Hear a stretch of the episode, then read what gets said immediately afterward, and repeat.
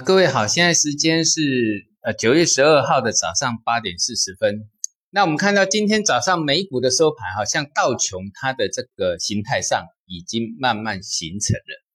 也就我们有时候就是要看形态啊，创新低、创新高。那有时候单根呢，你看不出形态。像道琼现在的形态就已经呃有一个形态出来了，也就是说它形成了一个颈线。那这个颈线呢，我们就看今天早上收盘的低点。好，那最低是二五七五四，啊，你大概就记二二五七五零就可以了哈，两万五千七百五十点这个地方，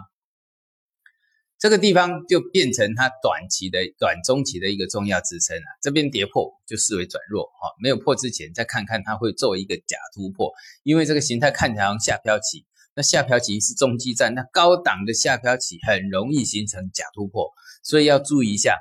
好，那欧股的部分呢是弱势的结构，只是说长呃弱势结构，像这几天有时候盘中看起来呃这个长虹看起来不像意大利，但问题是呃破线的一个结构，长虹呢哈，长虹伴随的新低都还是会出来，所以呢在结构上只要没有改变之前，欧洲它属于弱势的。好，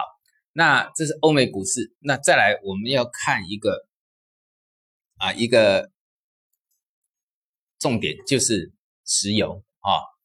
因为石油呢，哈，呃，我们看到石油的价格在纽约轻原油，它现在目前的价位大概在又回到七十块左右，但是呢，我们看到的是布伦特原油啊，布伦特原油呢又回到新高这附近啊，昨天一根长又回到那新这一波的波段新高在八十点五，那今天的高今天的收盘收在七十点五。那它的短线支撑在就是今天的低点啊，大概七十七块这附近，七七点三。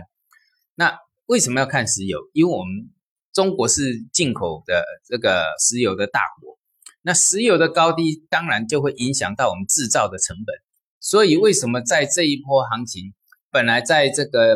呃八月的时候，八月初的时候，我们的一个结构上还不错，就是因为石油回跌。但是现在石油又回来新高了啊！那 A 股要有行情，必须由石油开始，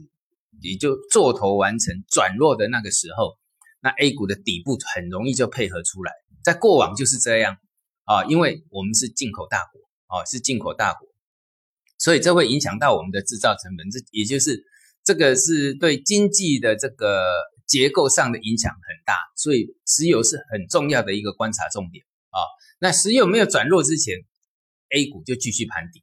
啊，因为这个就是过去以来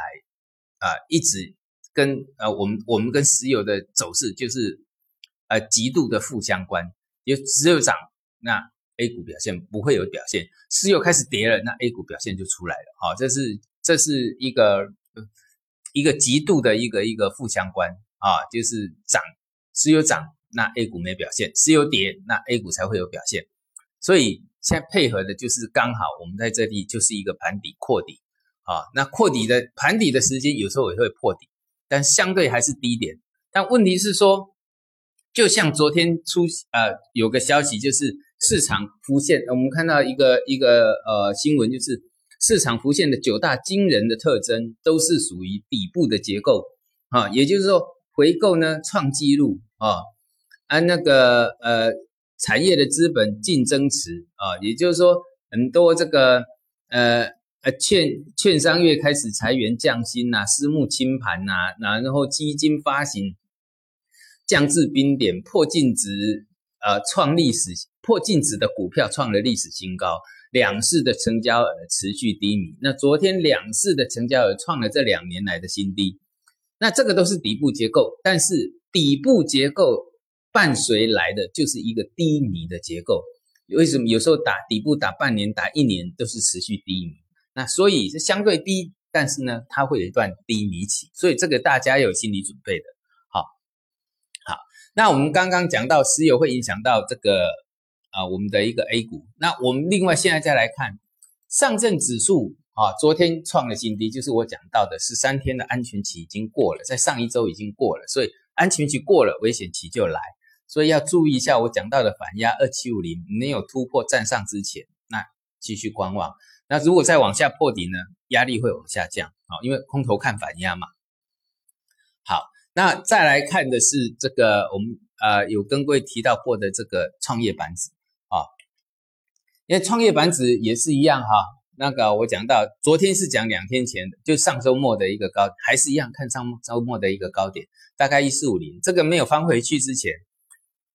如果你有学过我我我我的一个技术分析的这个波段跌幅满足呢，那你用波段跌幅满足去计算它的满足点在哪里？那满足点到了，那相对的安全点才会来。那这个所谓的底部再破底扩底，好，啊，再怎么破底它还是底，但是问题说这个底会扩得很大很长，哦，所以底部的破底其实散户最惊慌。哦，所以为什么融资余额会一直的降？散户最惊慌。然后呢，现在就是呃，最我们今天又看到了，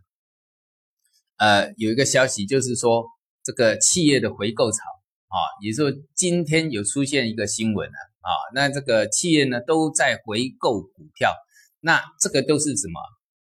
散户丢，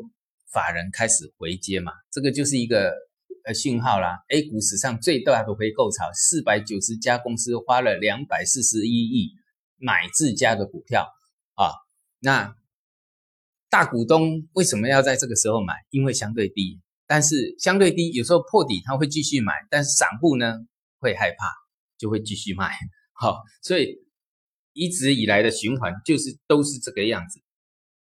啊，一直以来的循环都是这个样子，所以我们要注意要看的就是。等这个结构了啊，那大家还是要有耐心一点。其他的呢，我们明天早上再聊，谢谢。